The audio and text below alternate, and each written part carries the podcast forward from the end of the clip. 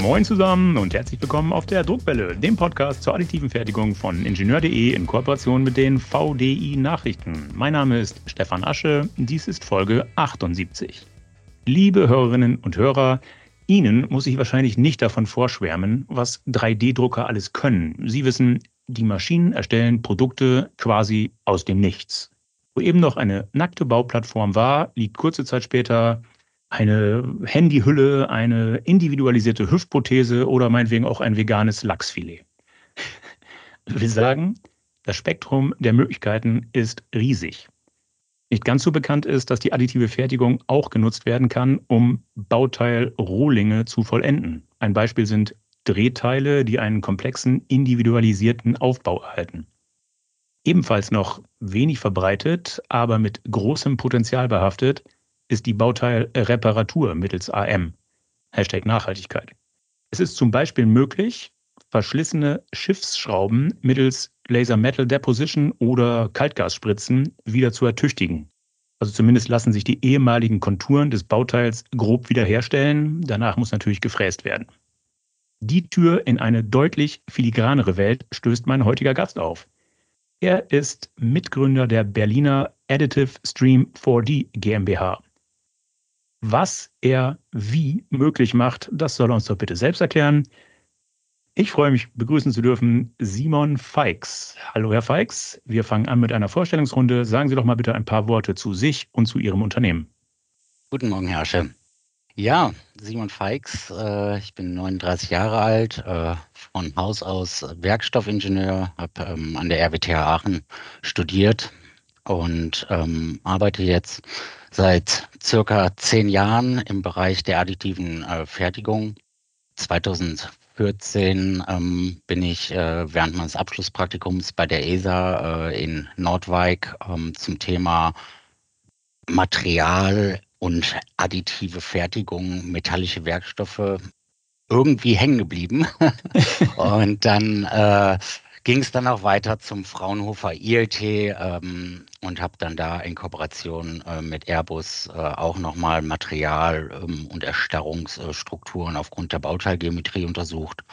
Im Folgenden bin ich dann auch wieder äh, in der Luftfahrt geblieben, ähm, bin zur Lufthansa Technik gegangen und habe da als äh, Project Manager für Innovationstechnologien und Produktentwicklung im Bereich Engine Services von 2015 bis 2019 ähm, diesen Ansatz der äh, additiven Reparatur äh, entwickelt, ähm, speziell für ähm, Flugzeugtriebwerke. Und seit 2020 arbeite ich eigentlich an der Gründung von Additive Stream und wir fokussieren die Entwicklung einer alternativen Prozessroute im Pulverbettverfahren. Perfekt. In der Einladung habe ich es schon verraten. Sie reparieren Bauteile per 3D-Druck, ganz offen. Ich habe es gesagt, das können andere auch, etwa per Laser Metal Deposition. Warum sind Sie trotzdem hier auf der Druckwelle? Was machen Sie besser als andere? Ja, Laser Metal Deposition, ähm, Laserauftragsschweißen ist ein bekanntes Verfahren. Ähm, wir äh, schauen uns äh, in der Pulverbettreparatur, ähm, fokussieren wir eine höhere Präzision äh, in dem Aufbau und in der herzustellenden Geometrie. Und ähm, durch Multilaseranlagen in Kombination mit unserer äh, Hard- und Software können wir Prozesseffizienten im Vergleich zu Laserauftragsschweißen derzeit ungefähr bis um 400 Prozent steigern. Wow, habe ich das richtig verstanden? Sie bringen verschlissene Bauteile oder Bauteilrohlinge in das Pulverbett von Multilaseranlagen ein. Stimmt das? Genau. Wir haben uns zur Aufgabe gemacht, ähm, eigentlich jede industrielle ähm, LPBF-Anlage, Laser Powder Bed Fusion Anlage, durch unsere Technologie für die hybride Fertigung oder die hybride Reparatur minimalinvasiv aufrüsten zu können. Es klingt so einfach, wie Sie das sagen. Äh, und die Idee ist eigentlich großartig. Die Umsetzung dürfte aber maximal komplex sein. Lassen Sie uns bitte einfach mal ein konkretes Beispiel beleuchten. Angenommen, Sie bekommen eine Handvoll verschlissener Turbinenschaufeln. Naturgemäß sehen die alle unterschiedlich aus. Der Zahn der Zeit nagt eben nicht einheitlich. Wie schaffen Sie eine einheitliche Basis, um die Bauteile dann effektiv und im industriellen Maßstab zu korrigieren, zu reparieren? Ja, beliebig komplex, maximal komplex ist das richtige Wort. Ähm, als erstes muss man sich klar werden, dass äh, für einen solchen Prozess verschiedene Technologien kombiniert werden müssen. Und ähm, man braucht irgendwie eine, eine Brückentechnologie zwischen ähm, der Digitalisierung, dem AM-Prozess und ähm, der Nacharbeit sowie der Qualitätskontrolle. Und genau so ähm, haben wir uns eigentlich aufgestellt. Wir bieten diese Brückentechnologie, das heißt, wir spannen die äh, Bauteile ähm, auf unserer Hardware diese Hardware ist voll digitalisiert im, im industriellen äh, Scansystem implementiert. Derzeit machen wir das mit der ähm, GOM GmbH, jetzt eine Zeiss-Tochter. Mhm. Ähm, haben hier einen vollautomatisierten äh, Scan-Prozess entwickelt. Äh, da wird ähm, in, in, in eine Roboterzelle mit Scanner äh, wird unsere Bauplatte sozusagen mit den Bauteilen äh, reingestellt. Die wird automatisch erkannt und die Bauteile werden erkannt und ähm, da fängt der erste Schritt der, der Digitalisierung an. Wir überführen also ähm, physikalische Zustände oder auch ja, geometrische Zustände jetzt in die digitale Welt und untersuchen die dort. Ähm, schauen, welche Beschädigungen und welche Abweichungen hat das Bauteil ähm, vom, vom Normbauteil oder vom zulässigen Normbauteil und ähm, evaluieren dann halt die besten äh, Reparaturverfahren, Routen, ähm, die dieses Bauteil durchlaufen muss. Und ähm, im besten Fall oder in unserem Fokusfall äh, reparieren wir diese äh, Bauteile dann ähm, im Pulverbett. Das heißt, wir ähm, schauen, wo sind äh, die Beschädigungen, äh, nehmen die Beschädigungen ab, errechnen dann auch wieder für jedes Bauteil individualisiert die aufzubauende Geometrie, ähm, verheiraten die Koordinatensysteme der, der Laseranlagen, ähm, der Scansysteme und ähm, bringen dann ähm, die Bauteile vom, vom Scanner sozusagen zur, zur Fräse, von der Fräse zum Scanner, um zu überprüfen, hat alles geklappt. Dann geht es in die AM-Anlage, danach wieder auf den Scanner und wenn wir wissen, was haben wir aufgebaut, können wir die Daten dann auch wieder zum äh, vollautomatisierten ähm, Finishing im, im zum Beispiel auf einer Fünfachsfräse, ähm, dann wieder äh, die Daten bereitstellen. Das heißt, ähm, unsere Technologie trägt äh, dieses Bauteil ähm, mit Hard- und Software durch einen kompletten Reparaturprozess. Klingt in der Theorie einleuchtend. Lassen Sie uns bei der Praxis bleiben. Lassen Sie uns bei den verschlissenen Turbinenschaufeln bleiben. Mhm. Ich schmeiße Ihnen eine Handvoll davon auf den Schreibtisch. Sie genau spannen die auf ihre Plattform. Mit dieser Plattform gehen Sie zu einem Koordinatenmesssystem, messen genau aus, wo sind die Abweichungen, wo muss Material aufgetragen werden. Sie werden aber dabei feststellen, dass die Bauteile, wenn ich es richtig verstanden habe, nicht die gleiche Höhe haben alle. Sie können die also nicht einfach so ins Pulverbett stellen und bis oben hin Pulver draufschütten. Irgendwie müssen Sie es ja schaffen, dass alle verschlissenen Bauteile den gleichen Ursprungszustand haben, also den gleichen Zustand haben, bevor sie repariert werden. Da habe ich noch einen Denkfehler. Gut, da bin ich noch nicht dabei. Wie funktioniert es? Gut, ähm, wir äh, haben den Vorteil, dass wir ähm, nicht auf eine Koordinatenmessmaschine gehen, sondern dass wir ähm, uns äh, optischer äh, 3D-Scan-Technologie bedienen. Mhm. Und ähm, dadurch äh, können wir in kürzerer Zeit viel, viel mehr Daten ähm, über den Zustand der einzelnen Blades erfahren, weil ich brauche nicht antasten. Ich ähm, nehme Bilder auf. So ein Scan-Vorgang dauert in der Regel ähm, zwei bis fünf Minuten und ähm, kenne dann halt äh, die Gesamtgeometrie ähm, meiner, meiner Blades und ähm, eine Handvoll reden wir eigentlich im kleinsten Batch derzeit von 50 Blades gleichzeitig, ähm, skalieren das aber auch mittlerweile auf 200 Blades ähm, gleichzeitig äh, hoch. Wenn wir die Blades jetzt alle digitalisiert haben, dann ähm, befunden wir die Blades digital. Das heißt, jedes einzelne Blade wird ähm, im Grunde genommen auf Schichtstärke des späteren Prozesses durchgeschnitten und geschaut, ähm, habe ich hier, bin ich in Spezifikation, bin ich in Reparaturspezifikation, wo liegt mein Fehler und ähm, ist das Blade überhaupt laut Herstellermanual äh, reparabel, darf es repariert werden? Da unterliegen wir ja auch vielen Restriktionen durch die Behörden und die äh, ja, äh, Vorgaben des Herstellers. Und ähm, wenn wir das alles äh, wissen, dann ähm, hat sich eigentlich äh, gezeigt, dass wir ähm, derzeit äh, die tiefste Beschädigung an einem Batch äh, Blades äh, berechnen und alle Blades äh, gemeinsam auf diese Höhe runterfräsen.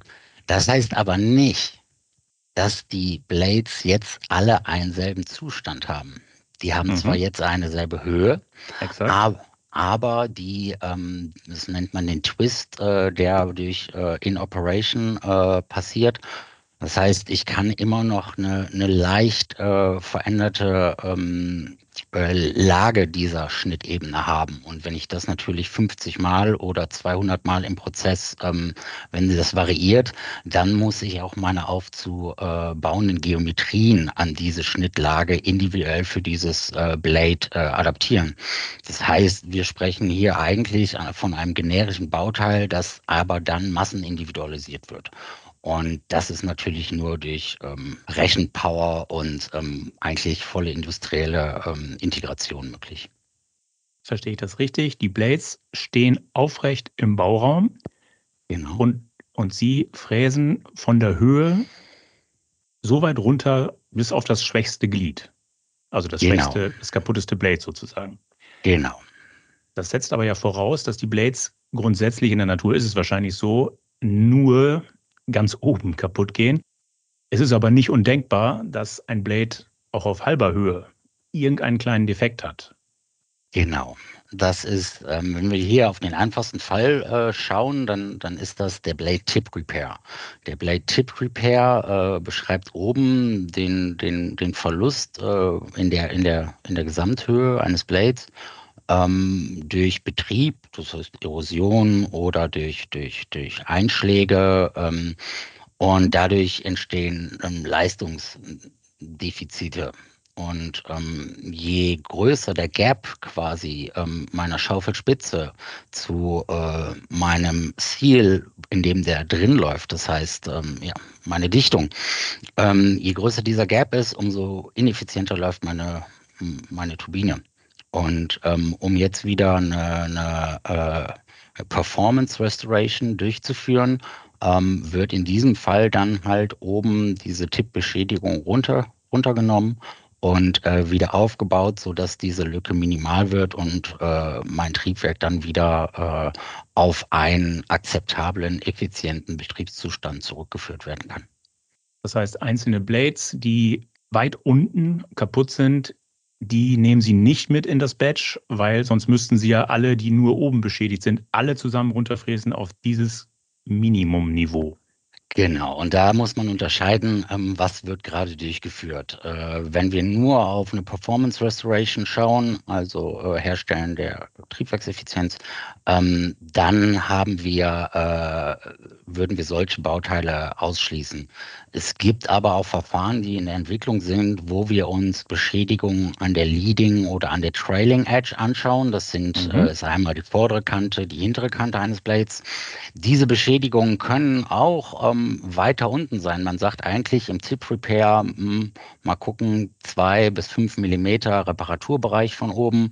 Wenn eine Beschädigung jetzt an der Leading Edge, also vorne irgendwie sechs, sieben, acht Millimeter oder, oder doppelt so viel, wo, wo auch immer liegt. Mhm. Ähm, dann äh, gibt es Entwicklungen äh, auch im Pulverbett jetzt äh, Trailing und Leading Edge äh, Repairs durchzuführen. Das wird aber eigentlich von uns auch erst im nächsten Jahr äh, weiter veröffentlicht. und da okay. möchte ich gar nicht so viel äh, zu sagen. Ich komme darauf zurück bei Gelegenheit. Ich hatte es eingangs gesagt, Reparatur per AM hat immer so ein bisschen was mit Nachhaltigkeit zu tun. Gleichzeitig sagen Sie mir jetzt, Sie fräsen runter, alles auf Minimalniveau. Deshalb die leicht provokante Frage, ist das effektiv? Ist das materialeffizient? Wir haben verschiedenste Methoden und Herangehensweisen untersucht und ähm, sind zum Schluss gekommen, dass es für unsere Zielbauteile aus der Core Engine, das heißt also die letzten Verdichter-Stages oder die ersten Turbinen-Stages, das effizienteste Vorgehen ist. Ähm, man muss natürlich auch gerade, wenn man den, den, den, den Target-Bereich der zu betrachtenden und zu reparierenden Blades ähm, erweitert, muss man gucken, ob sich andere Verfahren ähm, dann wieder, je nach Größe der Blades und wie viel Material muss aufgebaut werden, kann man dadurch dann durch äh, ja, Manipulation der, der, der Z-Höhen jedes einzelnen Bauteils eventuell ja, Material sparen oder Prozesszeiten sparen, aber ähm, auf die Bauteile, auf die wir uns konzentrieren, ähm, haben wir uns dafür entschieden. Okay, zurück zum Beispiel. Wir haben die Turbinenschaufeln alle auf das gleiche Höhenniveau gebracht. Jetzt spannen Sie die auf Ihre Hardware. Beschreiben Sie kurz, wie sieht diese Hardware, wie sieht diese Bauplattform aus? Also wir ähm, haben ein äh, System entwickelt, äh, das ist mittlerweile auch ähm, patentiert, äh, dass wir im Grunde genommen jede ähm, Bauplatte, Standardbauplatte von jedem AM-System oder Pulverbettsystem nehmen können, die Form übernehmen und unsere Spanntechnologie da integrieren. Das heißt, unsere Platte sieht im erstmal von der Form aus genau wie eine Standard-Metallbauplatte im Standardbetrieb, ähm, kann eingebaut werden und die hat ein Spannsystem drin, äh, auf, auf das jetzt entweder ein Applikationsinterface gespannt werden kann, wo dann die einzelnen Bauteile ähm, drauf sind oder man kann auch wieder äh, eine ganz normale Bauplatte einlegen, wenn unser System äh, darunter liegt. Das wird einmal eingemessen, solange es nicht äh, gelöst wird und die normale Bauplatte oben drauf gespannt wird, kann halt danach ein ganz normaler ähm, Standard-AM-Prozess durchgeführt werden.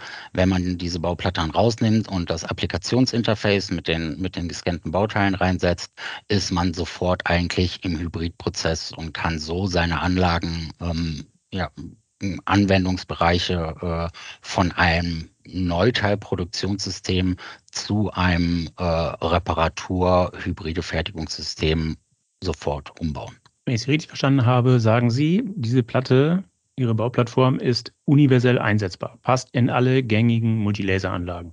Mhm. Ganz genau. Will ich keine Namen nennen, aber es gibt einige Hersteller, die haben eckige Bauplattformen und andere haben runde Bauplattformen. Genau, wir nehmen uns im Grunde genommen eine Standardbauplattform, so wie sie vorher ist, und äh, fräsen ah, okay. da un unsere Sachen rein. Und äh, somit sind wir äh, sofort passgenau auf jede Anlage. Ähm, wir haben auch Entwicklungen, dass, äh, wenn man jetzt sagt, was ist denn mit äh, Anlagenvorheizung, dass wir ähm, Systeme haben, die halt die Standardanlagenvorheizung äh, durchleiten, sodass normale Baujobs auch weiterhin mit Vorheizung betrieben werden können. Wir arbeiten aber auch selbst an ähm, Technologien, um im hybriden Prozess äh, Vorwärmtemperaturen überhalb von 500 Grad. Ähm, bis wohin die gehen, kann ich auch noch nicht drüber reden, aber ähm, überhalb von 500 Grad ähm, wollen wir auch für den hybriden Prozess ermöglichen. Jetzt haben wir die Bauplattform, drauf stehen die Blades. Wie geht's weiter? Jetzt stellen wir das in den 3D-Drucker. Wie wird Pulver zugeführt? Das äh, passiert, passierte in den letzten Jahren ähm, händisch natürlich, wie, wie äh, jeder Job eigentlich auch manuell ähm, vorbereitet wird. Das heißt, es wird eine ähm, Platte eingebaut, ähm, es wird äh, die, die, die, der Beschichter und die Platte werden nivelliert. Ähm, es wird eine erste Pulverschicht aufgelegt. Es wird geguckt. Das ist sehr, sehr manuelle Arbeit. Auch hier arbeiten wir an einer Automatisierung. Und zwar ähm, kennen wir eigentlich alle relevanten ähm, Daten, die wir brauchen. Wir kennen unsere Gesamthöhe der Reparatur, des Reparaturbaujobs. Mhm. Ähm, wir kennen das Bauschachtvolumen, wir kennen das Freivolumen. Ähm, wir können die Pulverraten ähm, berechnen. Das heißt, wir ähm, können von außen die Anlage eigentlich so, der Anlage sagen, förder so viel Pulver ähm, und haben noch andere Technologien implementiert, um halt eine perfekte Ausrichtung von ähm, diesen Reparaturbauteilen zum Beschichter zu ähm, bekommen. Und da muss ich auch leider einen Stopp setzen. es ist äh, viel äh, in der Entwicklung, weil das Thema ist natürlich äh, ähm, ja in den, in den letzten Jahren nicht äh, sehr von den Anlagenherstellern bearbeitet worden. Ähm, deshalb machen wir das. Und ja, die Reise ist spannend. das glaube ich auch. Ich frage jetzt trotzdem nochmal nach. Ein mhm. klassischer, eine klassische Metalldruckmaschine ist es gewohnt, hauchdünne Pulverschichten auszubringen. Immer mhm. wieder. Mhm. Sie, Sie verlangen jetzt von der Maschine, schütte erstmal, keine Ahnung, zwei, drei, vier, fünf Kilo Pulver obendrauf. Mhm. Wie gelingt Ihnen das? Das mögen Sie mir nicht verraten? Das äh, macht man durch Erhöhung der, der Pulverzufuhr und natürlich äh, mehreren äh, Vorgängen auch wieder einfach mehr Pulver fördern. Ähm, rein, reinschütten. Ähm, es ist natürlich im Moment noch ein Workaround. Wie und wohin die Entwicklungen da gehen, müssen wir mal schauen, ähm, auch wie die Kooperation mit den Anlagenherstellern da laufen wird. Ist das Aufschütten also noch ein manueller Prozess? Derzeit, je nachdem, bei manchen Anlagen nicht, bei okay. vielen ja. Es kommt darauf an, ähm, wie gut wir die Anlagen von außen ansteuern dürfen in dem Pre-Prozess.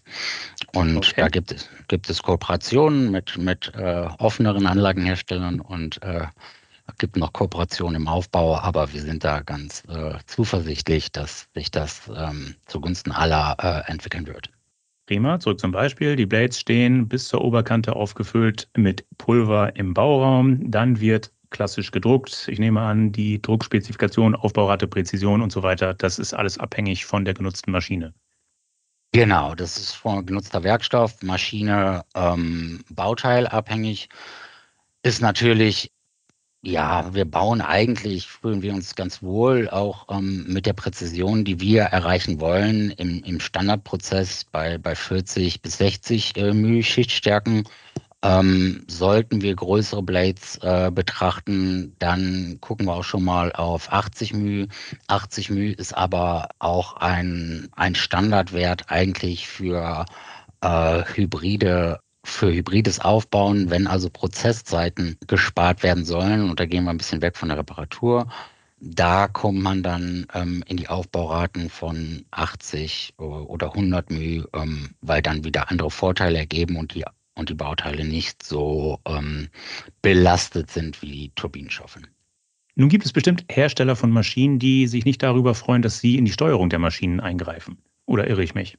Genau, das ist ein großes Thema und äh, das äh, haben wir auch gelernt zu umgehen, weil unser Ansatz war, wir werden mit dem Prozess niemals erfolgreich sein, wenn wir abhängig sind vom Maschinenhersteller und vom, ob, ob wir jetzt den Laser äh, äh in die Lasersteuerung eingreifen. Und das wollen wir auch gar nicht, weil gerade in unserer Zielindustrie äh, der Luft- und Raumfahrt ähm, ist eine Maschinenqualifikation mit einem eingefrorenen Zustand ähm, der heilige Gral der, äh, der Industrialisierung.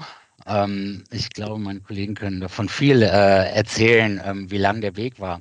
Von daher ähm, sind wir einen anderen Weg gegangen und haben gesagt, okay, wir vertrauen da auch den Anlagenherstellern und den Betreibern, dass die ähm, ein gutes Basis-Setup für die Neuteilproduktion und auch Lasergenauigkeit äh, ähm, haben.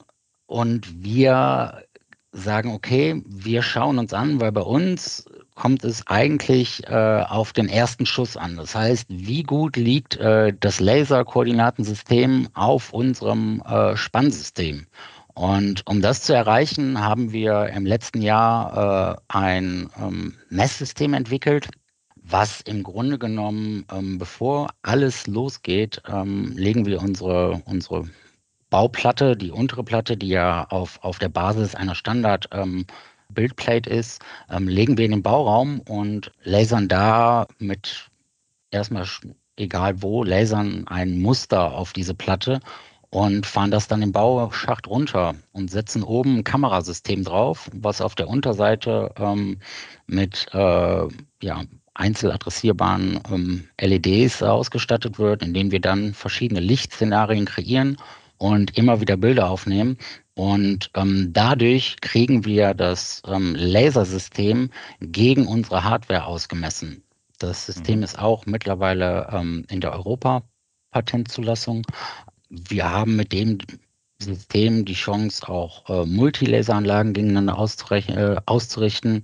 Das ist ein anderes Einsatzgebiet, aber das war, ähm, ist eigentlich der Punkt, an dem wir sagen, jetzt wissen wir, was der Laser tut, wo steht der Laser und modellieren jetzt die Inputdaten. Das heißt, wir greifen also nicht mehr ein, wenn der Scanner nicht auf der XY-Position steht und sagen, hey, wir verändern die Kalibrierung des Scanners, sondern wir ähm, modellieren die Inputdaten, geben neue Daten rein, müssen natürlich verschiedene Faktoren damit berechnen, müssen ähm, Koordinatentransformationen ähm, berechnen und äh, müssen da auch die jeweilig verba verbaute Optik äh, mit in Betracht ziehen und ähm, können dadurch dann quasi äh, den Laser doch an die Stelle bringen, wo wir ihn brauchen. So zum Beispiel, wir haben jetzt Schicht für Schicht die Blades repariert, dann Pulver absaugen und so weiter. Die Blades sind fertig, liegen vor. Wie endkonturnah sind sie, beziehungsweise wie wird dann nachbearbeitet? Also wir haben mal vor Jahren ähm, war so unsere Grundlage oder, oder wo wir hin wollten, war der mindestens zweieinhalbfache Korndurchmesser ähm, muss wieder abgetragen werden, um halt auch äh, den Bereich äh, Kontur mit ähm, dem Hatching ähm, da zu umgehen und zu sagen, okay, ähm, hier sind wir eigentlich nur noch im Vollmaterial unterwegs. Es kann keine Sub Subsurface Porosity mehr bestehen und ähm, sind dadurch mit unserem Prozess ähm, liegen wir zu, zwischen 120 und ähm, 200 μ ähm, Endkontur nahe Geometrie. Daraus äh, resultieren dann natürlich die äh, Nachbearbeitungstechnologien. Mhm. Es gibt äh, Ansätze ähm, bei solchen Bauteilen, wenn wir wirklich so endkonturnah sind, da ähm, chemisch abzutragen, kommt immer ein bisschen auf den Grundwerkstoff und das Einsatzgebiet des Bauteils an. Aber ähm, durch unseren, dass wir immer wieder in den Scanner gehen und, und die Bauteile neu vermessen und auch wirklich äh, sehen, wie viel Offset haben wir jetzt nach außen, können wir aber auch sofort äh, die äh, Maschinenpfade für ähm, Fräsprozesse, die danach äh, einen Feinstfräsprozess ansetzen, dann berechnen und sofort auch an die nächste Anlage übergeben. 120 bis 200 μ, das ist in der Tat schon sehr endkonturnah. Meine nächste Frage wäre jetzt gewesen, wo liegen die Vorteile zur eingangs erwähnten Reparatur mittels Laser Metal Deposition? Ich glaube, das dürfte der entscheidende Vorteil sein. Sie sind von vornherein deutlich näher an der Endkontur.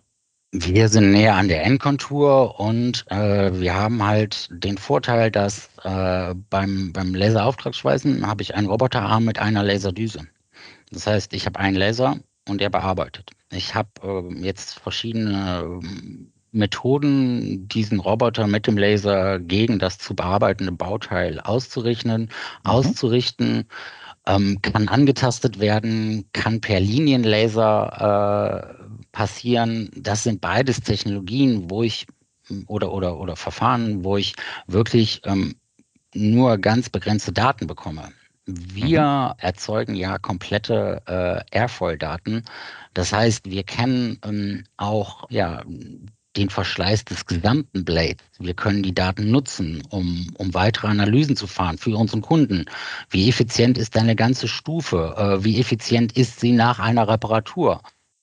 Wir haben Multilaseranlagen. Das heißt, ähm, wir machen einmal, bringen einmal alle Blades in den Bauraum ein, schließen die Tür und erzeugen eine komplette Inertgasatmosphäre. Das heißt, wir haben wirklich einen hermetisch abgeriegelten äh, Prozessraum den wir ähm, jetzt mit bis zu vier Lasern bearbeiten können. Und da sehen wir halt die Vorteile. Wir haben mehr Daten, wir sind schneller durch mehr Laser und ähm, das sind und wir sind endkonturnah. Und da sehen wir halt auch die Vorteile und ähm, wo der Weg hingehen kann.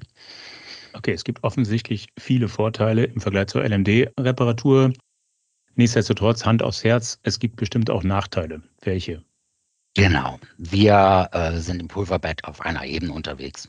Wir haben zum Beispiel LMD ähm, spielt die Vorteile ganz klar im Bereich Blisk Repair aus. Das ist, äh, wenn das nicht bekannt ist, ähm, Blisk beschreibt eine, eine Platte, auf der, auf der äh, Turbinenschaufeln fest äh, drauf sind. Das heißt, ich kann die eigentlich immer nur spannen, drehen und dann jedes einzelne Blade bearbeiten. Das könnte ich im Pulverbett nicht. Das heißt, im Pulverbett fällt eine Blistreparatur ähm, komplett aus. Wenn es aber einzelne Blades sind, die ich von dieser Scheibe abnehmen kann, dann sind wir natürlich wieder äh, an der Reparatur interessiert und denken auch, dass wir das ein Stück schneller können. Eingangs hatte ich es gesagt, Sie reparieren nicht nur, Sie können auch Bauteilrohlinge, Drehteile beispielsweise entbearbeiten, additiv ergänzen, denke ich jedenfalls. Können Sie da Beispiele nennen? Machen Sie sowas? Ja, das machen wir auch, hatte ich kurz eben auch angesprochen. Ähm, und zwar haben wir da auch jetzt auf letztes Jahr auf der Formnext eigentlich so ein Beispielbauteil ähm, entwickelt, was eigentlich ganz gut zeigt, wo die Vorteile liegen. Wir haben uns da für einen Fluid Mixer entschieden, der halt in, in eine Standardmaschine eingeschraubt werden muss. Und jetzt haben wir DIN-Gewinde, ähm, Standardbohrungen, wo die zwei Flüssigkeiten zugeführt werden. Ähm, und das sind circa 40 Prozent ähm, des Bauteils, auch am Material.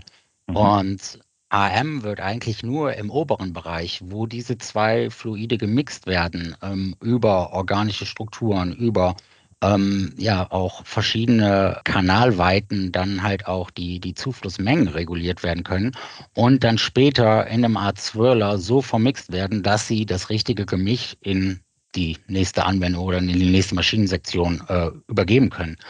Und jetzt haben wir ein Bauteil, ähm, was 40 Prozent konventionelle Fertigung ähm, oder am Material, äh, 40 Prozent konventionell gefertigtes Material bedarf und ähm, der Rest ist AM. Und das wurde in der Vergangenheit selten gemacht, dass hier die zwei Fertigungstechnologien zusammengeführt wurden weil ich habe natürlich Kostenvorteile. Ich habe auch bei äh, bestimmten Mengen einfach äh, ja auch Nachhaltigkeitsvorteile, weil der Laserprozess ist nicht immer der effizienteste, gerade wenn es um viel Material in Standardform äh, geht. Also dann ja. fräse ich, glaube ich, lieber. Und ähm, wenn man das zusammenbringt, ähm, kann man hier halt auch äh, in industriellen Anwendungen Bauteile äh, erzeugen, die wirklich Sinn machen, hybrid zu fertigen, weil hier einfach dieses ähm, Bulk Material ähm, viel zu teuer wäre, ähm, selektiv aufzubauen. Okay, prima. Bis hierher. Technologie haben wir jetzt ausreichend erklärt. Lassen uns jetzt abschließend noch kurz über das Geschäft reden. Frage, was verkaufen Sie? Verkaufen Sie eine Dienstleistung? Verkaufen Sie die Software mit Hardware? Was kann ich bei Ihnen kriegen? Genau. Wir verkaufen ähm, erstmal über unsere Produktionszentren. Da war der Christoph, glaube ich, auch letzte Woche äh, im, im, in der Druckwelle. Ähm, mit Toolcraft kooperieren wir und bieten ähm, hier die äh, hybride Technologie als äh, hybride Produktion oder hybrides äh, Reparatur ähm, implementieren wir gerade bei denen auf den Anlagen und bieten das dann halt auch den Industrien, interessierten Industrien und Partnern von Toolcraft an. Ähm, machen das selber auch mit einem Partner in den äh, UK mit 3T, eine Tochter der BMIT-Gruppe ähm, und wollen eigentlich so äh, in den nächsten Jahren den Technologiezugang in Europa für die europäische Industrie bereitstellen. Wenn Kunden Vertrauen gefasst haben und auch die, äh, die, die Technologie verstanden haben und selber in-house einsetzen wollen, stellen wir natürlich auch Software und Hardware äh, für Inhouse-Produktion zur Verfügung. Wir arbeiten natürlich aber auch mit äh, den Maschinenherstellern zusammen, um langfristig unsere Technologie schon ab Werk in Anlagen zu integrieren und stellen dann natürlich äh, die spezielle Hardware den Kunden zur Verfügung. Wie müssen die, die, die Fixture Systems aussehen für eine spezielle Anwendung und wie muss die Software adaptiert werden. Ähm, das sind natürlich äh, alles dann immer individuelle Lösungen, aber die basieren eigentlich auf denselben Systemen. Software, Hardware, Messsystem. Dann lassen Sie uns über Geld reden. Was kostet der Spaß? Was kosten Ihre Lösungen? Wir ähm, liegen derzeit ähm, bei, bei knapp 40.000 Euro für das Messsystem. Äh, in der einfachsten Ausführung liegen bei ähm, einer Spannsystementwicklung zwischen 15 und beliebig komplex, je nach, je nach Baute und beliebig teuer. Ähm, wir arbeiten gerade eigentlich auch ähm, gerade für die Luft- und Raumfahrtindustrie an einem Shopfloor-System, was jetzt äh, das GOM-Messsystem mit der AM-Anlage und den anderen beteiligten Subsystemen verbindet, um halt äh, diese ganze Prozesskette unter äh, zum Beispiel luftrechtlichen Rahmenbedingungen abbilden zu können. Das bedeutet natürlich auch Fehldokumentation, Datensicherung, Bedienersicherung und dann kommt das eine zum anderen und wird äh, dann auch eigentlich zu einer generisch individuellen äh, Software-Hardware-Lösung. Prima, Herr Feix, damit sind wir schon bei der Schlussfrage. Sie haben es mehrfach anklingen lassen. Es gibt Industrien, die dürften ihre Technologie super spannend finden. Es gibt auch jede Menge Maschinenhersteller, die darüber nachdenken könnten, ihre Technologie zu integrieren. Deshalb die Frage, wo steht Additive Stream in fünf Jahren? Stellen Sie die maßgebliche Engine für additive Reparatur und additive Bauteilfinalisierung her? Oder werden Sie aufgekauft von Anwendern bzw. Maschinenherstellern? Also ich hoffe und ich glaube, dass und wir wollen Additive Stream als die Benchmark für äh, hybride äh, Prozessrouten ähm, in der additiven Fertigung etablieren. Ähm, wir erweitern mittlerweile unser äh, Technologieportfolio, sodass wir auch äh, mit unseren Daten auch LMD-Anlagen integrieren. Das heißt, wir sind nicht ausschließlich da, aber wir sagen, es funktioniert nur, ähm, wenn wir allen AM-Prozessen ähm, auch unsere Daten und Capabilities zur Verfügung stellen. Das wollen wir weiter betreiben. Wir wollen aber auch mit etablierten Maschinenherstellern unsere Patente lizenzieren ähm, und das integrieren, weil im Endeffekt geht es darum, die Technologie allen interessierten Industrien zur Verfügung zu stellen. Ja. Prima. Herr Feix, ich danke Ihnen fürs Gespräch. Ich werde das verfolgen, welchen Weg Sie einschlagen. Herzlichen Dank. Vielen lieben Dank, dass ich da sein durfte. So, liebe Hörer, liebe Hörerinnen, das war sie schon, die Folge 78. Ich hoffe, dass sie Ihnen gefallen hat. Dann empfehlen Sie uns gerne weiter. Sie finden die Druckwelle überall dort, wo es gute Podcasts gibt. Also etwa auf Podigy, Spotify, iTunes, Amazon Music Podcasts und natürlich, last but not least, auf ingenieur.de.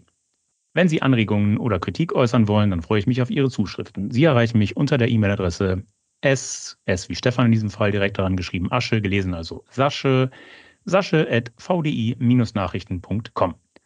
Sollten Sie auch an Technikthemen abseits des 3D-Drucks interessiert sein, empfehle ich Ihnen die VDI-Nachrichten. Wenn Sie mal kostenlos reinlesen wollen, schauen Sie doch einfach mal unter www.vdi-nachrichten.com slash lesen.